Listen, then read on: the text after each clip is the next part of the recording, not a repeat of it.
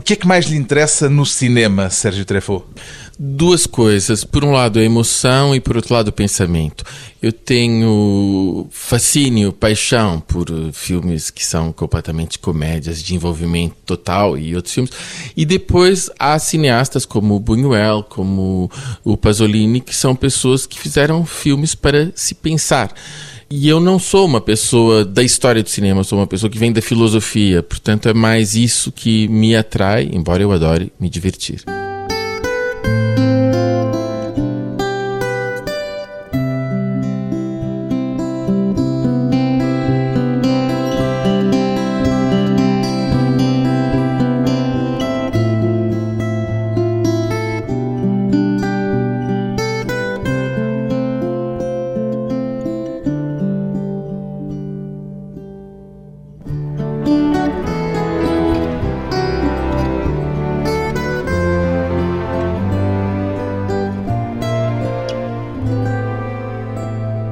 Sérgio Treffaut, 46 anos, cineasta. O facto de até agora só ter feito cinema documental não significa, imagino, Sérgio Treffaut, que recuse a ficção e a ideia de fazer ficção. Eu fiz uma curta-metragem de ficção em 91 chamada Alcibiades, com a Maria de Medeiros. Estou prestes a lançar uma longa-metragem de ficção com a Isabel Ruth, a Maria de Medeiros e uma Maquina Diop, chama-se Viagem a Portugal.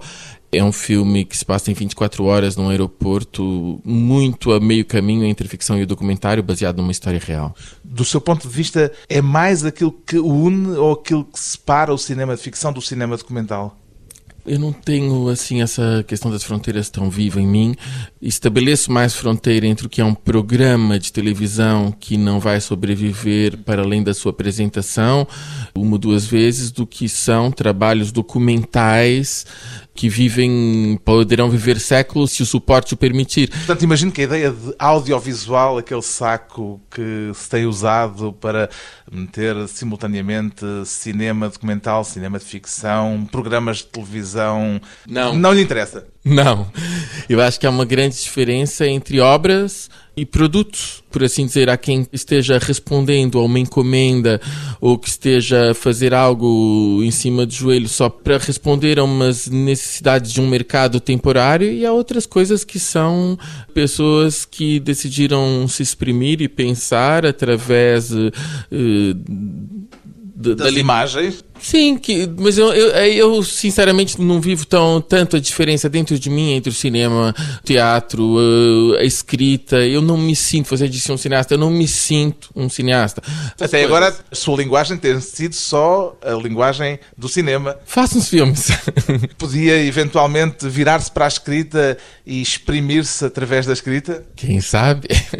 Vê o documentário cinematográfico como um documento ou como mais do que isso, como um olhar eh, pessoal, subjetivo, artístico sobre uma determinada realidade? Eu vejo o documentário como uma obra. Uma obra é tudo isso. Uma obra é um ponto de vista de um autor sobre algo. Algo que, no caso do documentário, é sempre uma realidade pré-existente. Sim, aquela história, quando me fazem uh, perguntas sobre. E essa, se calhar, a diferença, desculpe só interrompê-lo, mas será essa a diferença maior entre o cinema documental e o cinema de ficção? A grande diferença entre o documentário e a ficção, normalmente, é que quando você vê um João no documentário, ele é mesmo João. E quando você vê na ficção, se calhar ele é um Alberto ou uma Antônia, tanto faz. Isso para mim é a diferença, mas uh, de resto é construído na escrita, é construído na colocação da câmera, é construído em tudo. Ou seja, é inteiramente a visão de quem o fez nos ritmos, na maneira como os planos duram, nos posicionamentos de câmara, tudo é construído. Há tal... sempre ficção há sempre intervenção, tal como você trabalha em rádio e em outras coisas que tem a ver, às vezes, com jornalismo, não é?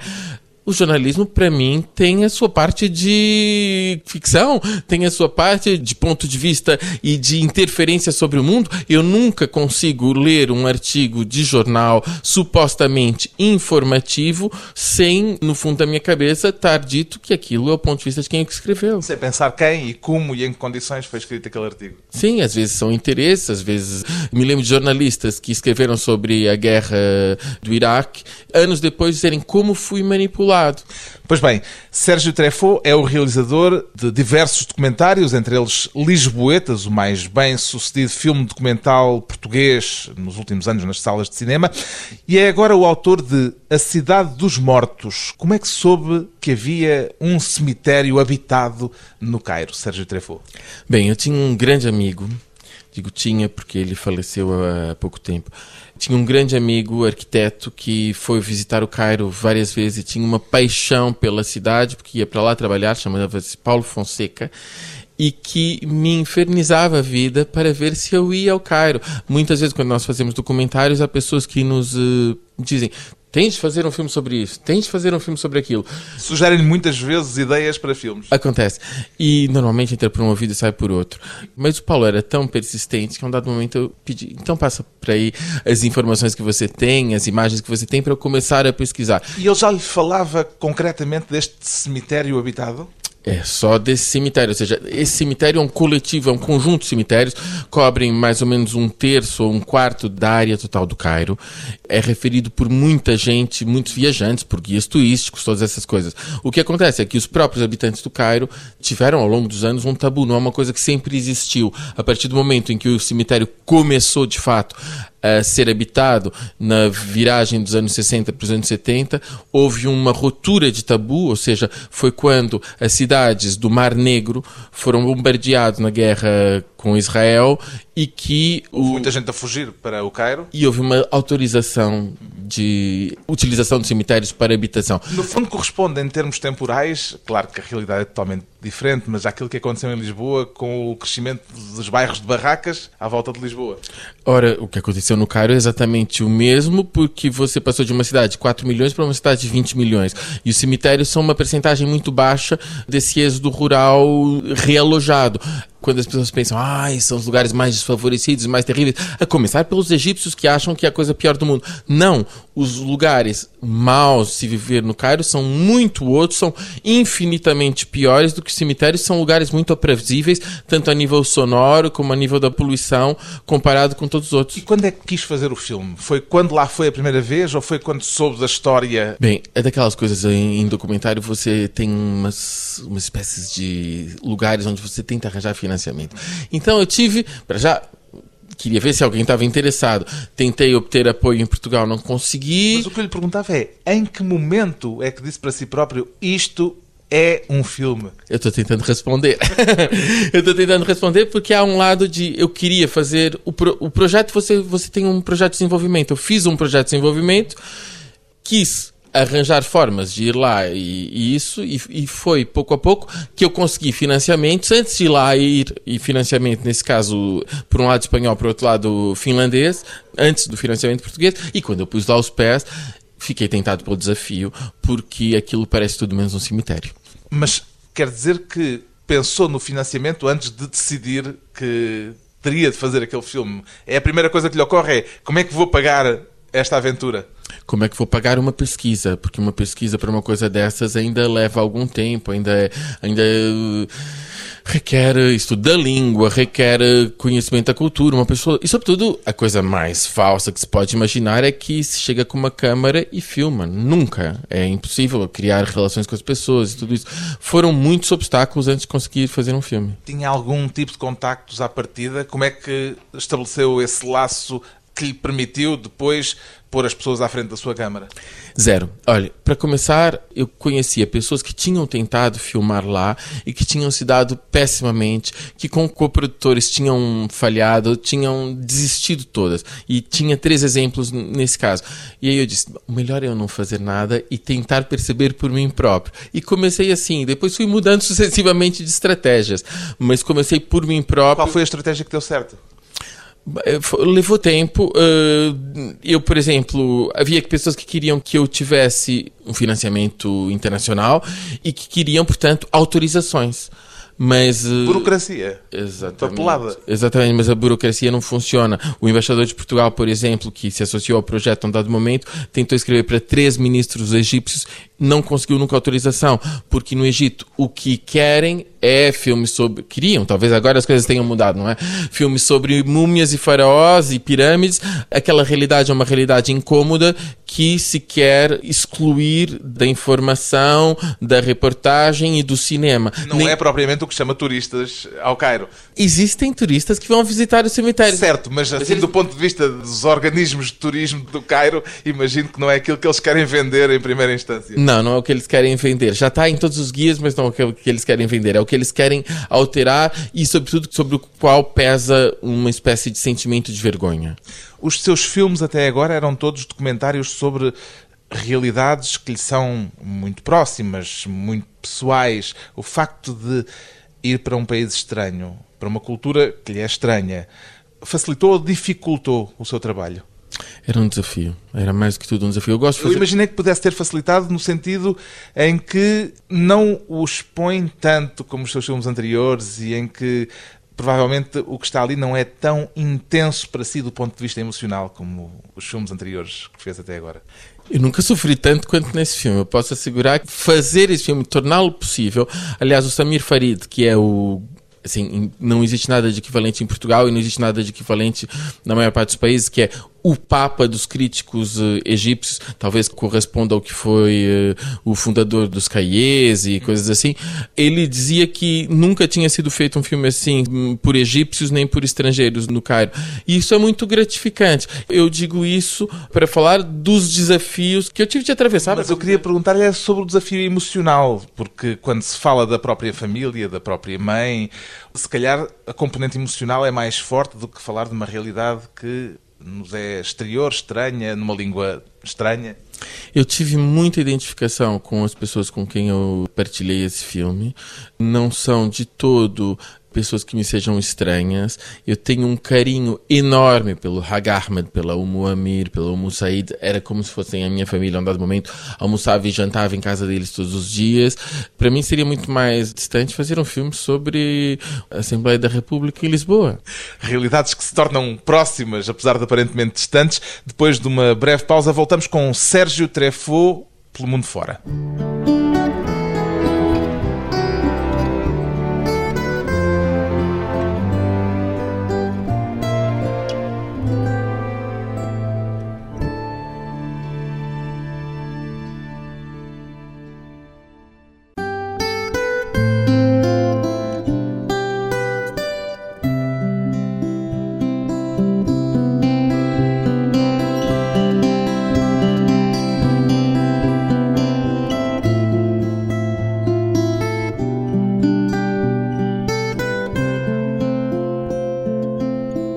Regresso à conversa com o cineasta Sérgio Treffaut, um cidadão do mundo, continua a ter três passaportes, Sérgio Treffaut? Continuo. Continua a usar os três?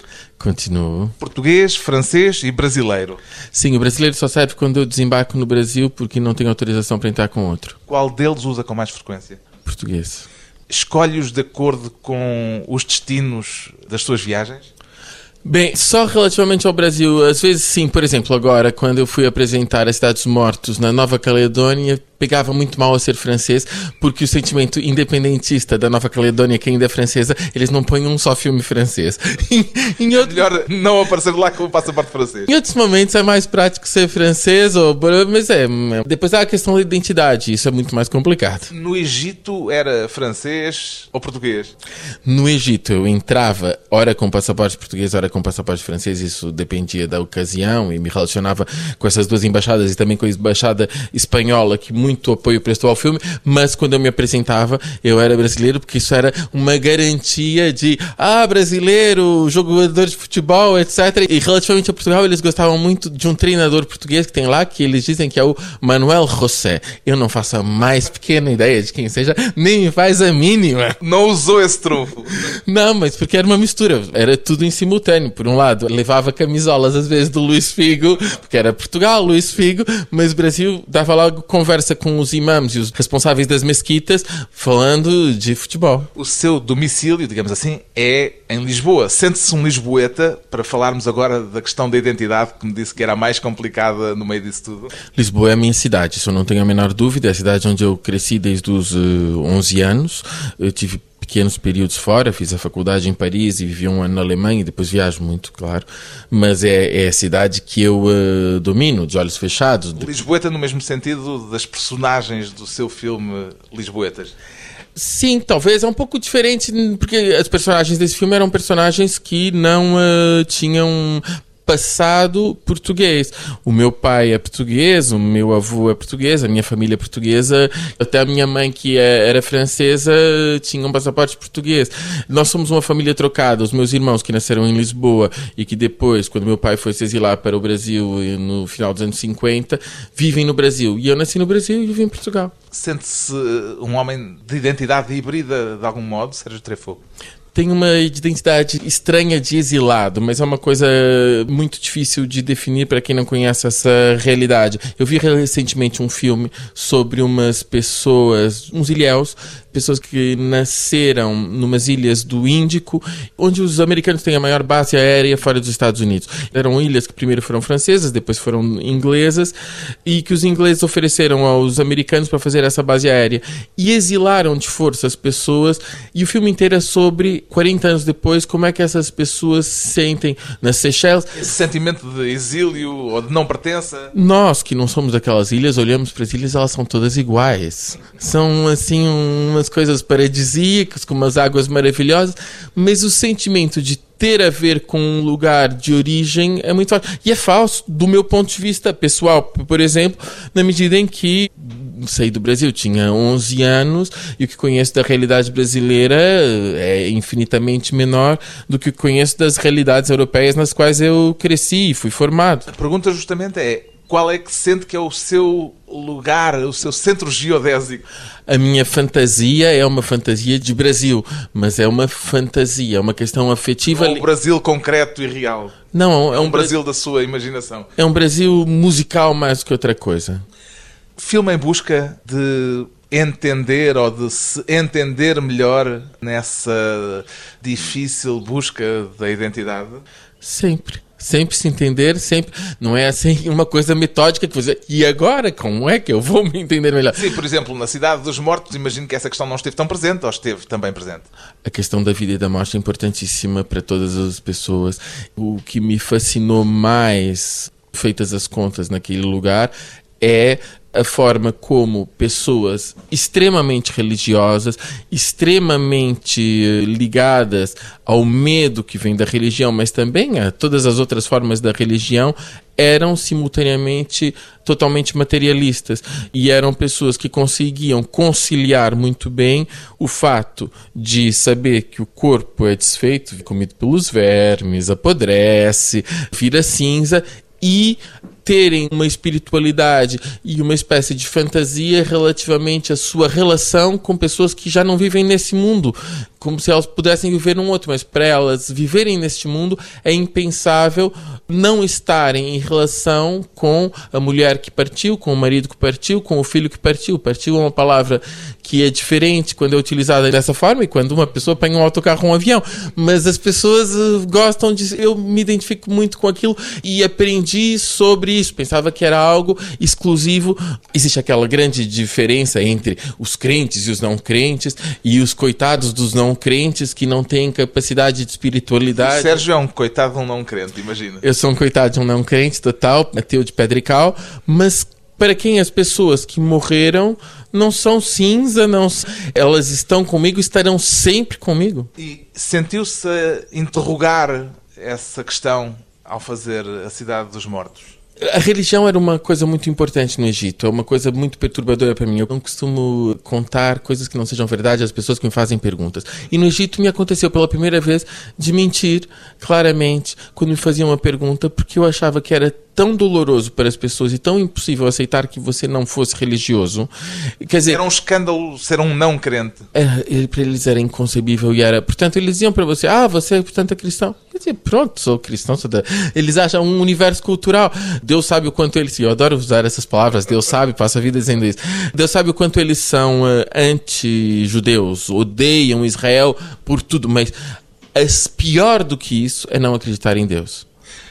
Perguntei-lhe sobre esta questão da tentativa de se entender com os filmes que faz, porque é engraçado, e reparei nisso, no seu filme mais pessoal, Florete, a primeira frase que diz, ao dirigir-se à sua mãe, é Há uma coisa que eu não entendo. É uma frase e um pensamento frequente em si? É, no, o Florete é um filme muito especial, na medida em que eu fiz um filme quando estava na minha casa de 30 anos e descobri de um momento para o outro uma espécie de chave de algo que a minha família toda nunca tinha percebido. É um filme que coloca as questões: será que nós conhecemos as pessoas que nos são próximas? Será que elas querem que nós as conheçamos? Será que nós as queremos conhecer? É, no fundo, são essas três questões que estão colocadas. Portanto, e... e essas questões pré-existiam antes do filme ou foram disputadas pelo filme quando já tinha decidido que queria fazer um filme sobre a sua mãe? A um dado momento eu percebi, eu estava morando na Alemanha e eu disse, ah, estou ali, né? E a minha mãe começou a falar da Alemanha. Eu disse, mas mãe, quando é que você esteve na Alemanha? E ela começou a chorar, porque havia umas coisas, e ela já tinha 70 e muitos anos. E finalmente aí ela me contou algo que se abriu uma espécie de abismo do Triângulo das Bermudas debaixo dos meus pés, a minha mãe, que eu conhecia, de ter uh, casado com meu pai, que se tornou comunista que era um comunista, que é, e que trabalhou durante um certo período na Associação Portugal URSS, que o primeiro marido dela tinha sido não um militante do Petain, mas muito à direita do Petain, ou seja... Colaboracionista francês. Ele não era um colaboracionista no sentido de denunciar, não era nesse sentido. Ele pertencia aos movimentos políticos que preconizavam uma intervenção da Alemanha muito maior. Era um rapaz de 19 anos, mas ele era pró-alemão e se, eles se exilaram na Alemanha no momento em que os aliados desembarcaram em França. Isso para si foi um terremoto pessoal, familiar? Bom, o meu pai viveu com a minha mãe 23 anos e nunca soube disso. Os meus irmãos já tinham uh, praticamente 50 quando eu vinha saber disso e ninguém sabia. Ou seja, foi algo de totalmente... E descobri que o primeiro trabalho dela foi na exposição anti-bolchevique em Paris. Não tinha nada a ver com o que eu conhecia dela. E fez o filme para interrogar essa dificuldade de entender quem nos é próximo? Fiz um filme para tentar uh, compreender uh, a origem dos silêncios e muito para além dessas questões havia muitas outras que tinham a ver com o passado, com a mãe, com o pai. Mas uh, antes mesmo de eu, ou ao mesmo tempo, eu tive sempre o sentimento que tinha um pai e uma mãe que eram umas espécies de montanhas, umas pessoas poderosas no seu gênero. E tinha muitos amigos, alguns amigos pelo menos, que tinham perdido pessoas de quem eu gostava muito, pais, e que eram referências referências para mim e que tinham desaparecido sem deixar rastro. E a minha mãe tinha 78, 79 anos quando eu decidi fazer esse filme e eu disse: não, não pode ser que uma pessoa que não tenha trabalhado por ser conhecida dos outros não seja conhecida dos outros. E eu achava que a personagem dela era suficientemente personagem a nível cinematográfico, a nível de história, para ser conhecida de outras pessoas e que seja contada a sua história. Há alguma coisa que una os seus filmes todos? Consegue de um momento para o outro encontrar um traço de união entre eles, além de terem lá o seu nome na ficha técnica? A minha paixão. A sua paixão por aquelas histórias em particular e por aquelas interrogações em concreto? E pela maneira como me relaciono com fazer as coisas, eu, quando digo que não me sinto muito cineasta, para mim, dirigir durante anos o Doc Lisboa, ou ter feito pela primeira vez o mês da fotografia em 1993 em Portugal, em Lisboa, trazendo a estreia de Sebastião Salgado para Portugal, uma exposição do Cartier-Bresson, outra do Mapletop, era sempre fazer coisas que tinham uma dimensão de muito difícil. Eu conversei outro dia com um amigo meu que trabalha na função pública e me explicou explicou como é que funcionava o sistema agora das pessoas estabelecerem objetivos anuais. Ele dizia, claro que toda a gente faz uns objetivos que tenha certeza que poderá cumprir. E eu não compreendi, porque para mim é o seu objetivo é sempre o contrário, é sempre estabelecer uns objetivos que dificilmente conseguirá cumprir para tentar superar-se. Para achar graça, porque senão você não acha graça nenhuma você se lançar numa coisa que está feita, não é? A graça está em lançar um desafio e tentar conseguir. Uma tentativa de superação permanente. Depois de mais um curto intervalo, regressamos com o cineasta Sérgio Treffaut na Cidade dos Mortos.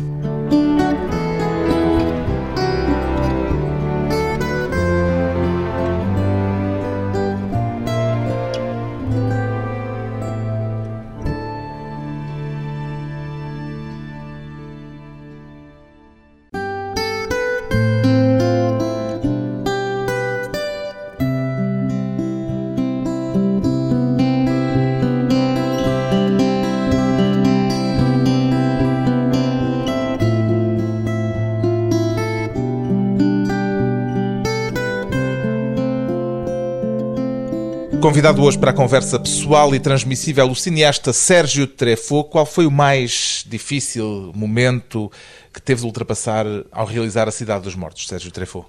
Foram tantos, eu não sei dizer qual foi Houve o... algum momento em que pensasse que aquilo estava posto em causa definitivamente? Muitos. não ouvi um, foi muito. Primeiro houve uma série de trâmites de poderem vir a proibir o filme. O que não aconteceu porque nunca recebemos respostas oficiais do governo a proibir ou a autorizar. Portanto, fez o filme sem autorização legal? Completamente sem autorização legal. Mas, como uma pessoa mexer-se no Cairo era muito difícil e tentar encontrar parceiros ali era importante, eu fiz uma espécie de casting de produtores locais e falei com os mais importantes e alguns fabulosos. E adiante também percebi que eles corriam o risco de ter a casa deles de produção fechada caso viessem associar esse filme. Então, aí eu disse: pronto, tenho de fazer isso sozinho. E fui com um amigo meu, italiano, completamente doido como eu, a dizer: bom, é agora ou nunca. E eu não sei como começar, porque é tudo tão difícil. Você chegar. O próprio começo dessa rodagem, que foram 10 dias, para quem viu o filme ou vai ver o filme, no momento em que a caravana do circo, da, dos fantoches, atravessa o cemitério. Era uma caravana que eu via desde a primeira viagem que eu lá tinha ido, quatro vezes antes. Essa, essa daqui eu não posso perder, tenho que filmar dessa vez. Então lá arranjei forma de filmar, mas nesse dia ficamos sem assistente de realização, porque o pai do assistente de realização morreu e estávamos sozinhos no meio daquilo. E foi todo o filme foi assim. O número de vezes que nos combinaram coisas que não aconteciam. Depois todo esse filme foi marcado também pelo efeito que tem uma ditadura, que tem um regime opressivo sobre uma população que morre de medo que você faça alguma coisa sem autorização, porque pode cair mal pro lado deles, podem ter problemas eles, eventualmente. Você tem de os convencer, por um lado, que as tuas intenções são boas, e eu tinha essa ideia, que o que eu queria fazer não era uma reportagem sobre a miséria, antes pelo contrário. Não era para explorar propriamente uma imagem eh, sensacionalista do cemitério onde vive gente. Nada disso. E, e, antes, pelo contrário, mostrar toda a dignidade. E o, as pessoas que filmam são pessoas de quem gosta. E, e, quem vê o filme percebe logo isso. Só filma pessoas de quem gosta? Não mas uh, geralmente acho que vale a pena você dedicar tempo àquilo que você gosta. Se você dedica tempo àquilo que você não gosta, você acaba por se envenenar a você próprio. E nos filmes é assim: se tiver de fazer um filme sobre o inimigo, faça um filme sobre o inimigo, mas não é o meu, não é o meu ponto de partida. Agora, com aquelas pessoas, mesmo assim, havia problemas frequentes por elas também não se sentirem certas de que não teriam repercussões do ponto de vista do Estado. E também porque havia uma série de televisões sensacionalistas que chegavam lá, passavam três dias, filmavam e faziam um retrato hiper miserabilista daquilo que é falso. Ou seja, os cemitérios do Cairo, embora não sejam o bairro mais rico e, e antes pelo contrário, do Cairo, têm mais condições de vida do que muitos subúrbios. Entretanto, tudo mudou no Cairo, no Egito, de uma forma geral. Como é que viveu a revolução à distância, Sérgio Treffaut? Frustrado por não estar lá. Conheço muito bem eh, a Praça Tahrir, onde aquilo decorreu nas ruas, mas também eh, seguia por telefone, por mail, do mail quando funcionava, os acontecimentos no dia a dia é engraçado porque eu tive no Dubai há pouco tempo a apresentar esse filme e falei com os meus amigos que estavam lá, a Marianne Huri, uma das maiores produtoras egípcias e realizadora também, dizendo: Mas isso daqui tá assim. Não, tá tudo igual, vai manter. Mas e o exército? Não, tá tudo igual. E três meses depois a coisa explodia. E toda a gente ficou muito feliz e eu quero lá ir o mais depressa possível. Foi uma boa campanha de marketing para o lançamento do seu filme. Eu espero que as pessoas aqui tenham interesse. Isso eu nunca sei. Você nunca sabe o que um filme pode dar a nível de público. Portugal é um país onde a realidade internacional não tem a importância que tem em outros países. Você pega o El País de ontem e você tem metade do jornal que é sobre a Líbia, outra metade que é sobre o Japão e sobram umas páginas uh, sobre a, a realidade espanhola. Isso não acontece em Portugal. Houve momentos estranhos na história de Portugal que surpreenderam toda a gente quando houve uma transe pública, toda a gente entrou em transe com Timor Foi um caso muito excepcional. Houve um filme recentemente, O Complexo do Alemão, que teve público. Mas eu não sinto, óbvio, que o público em Portugal se interesse pelo Egito. Eu acho pena porque a vida e a morte e esses cemitérios habitados, onde há tudo e mais alguma coisa, são interessantes para qualquer pessoa. Espero que mude. Como é que caracteriza esse desinteresse em relação ao que nos é um pouco mais distante? Chamar-lhe provincianismo? Não, chamo culpa dos editores. Em que sentido? Eu acho que há um paternalismo extremamente provinciano, esse sim, e extremamente equivocado por parte dos diretores das televisões, de muitos diretores de jornais, que acham que o público não pode gostar de outras coisas. Tudo isso tem a ver com quem tem o poder. O seu filme, na verdade, são dois, porque além da Cidade dos Mortos, depois há um complemento que se chama Waiting for Paradise, que é uma parte daquele mesmo trabalho que fez para filmar A Cidade dos Mortos, porque é que o colocou à parte? A montagem, como sempre, foi lenta, complicada, dolorosa, vai para frente, vai para trás, vai para frente, vai para trás. Houve sequências dos casamentos que tiveram no filme e acabaram por não se encaixar muito bem, porque o narrador construiu aquilo com muito mais força. Para que aquilo tivesse fôlego, teria de ter mais tempo, e foi o que eu acabei por fazer é das coisas mais surpreendentes, porque quando você. Aliás, quando nós estivemos no cemitério uma vez, disseram: Olha, venham hoje a um casamento. Um casamento? O quê? Então, no meio do cemitério, enfim, decoram aquilo com 500 milhões de guirlandas, danças, e isso faz a coisa mais. Eh, quase danças em cima dos túmulos, não é exatamente assim, mas é ao lado, e é delirante. E a questão... explosão de vida num meio que supostamente é o meio dos mortos. Sim, é uma coisa muito, muito surpreendente. E num país em que a religião muçulmana pede que não se consuma um álcool, que não haja drogas, etc. No primeiro casamento que eu fui, que é um dos que está nos filmes, eles estão misturados, às vezes, dos mais delirantes, quer dizer, havia álcool, a fartazana, eles passavam a vida a fumar a xixi de umas coisas e depois... As mulheres a dançar de uma forma extremamente sensual. Sim, nós nunca percebíamos direito, mas elas são o quê? São profissionais profissionais, aquilo você não percebia. E depois, dentro das mulheres, havia grupos diferentes. As noivas elas se vestem completamente ocidental, nós não esperávamos, e depois há, há umas completamente vestidas com véu e não sei quantos. É muito difícil, mesmo para eles, perceber e fazer a distinção entre umas coisas e outras. A minha equipa de filmagens olhava para aquilo como o boi para palácio.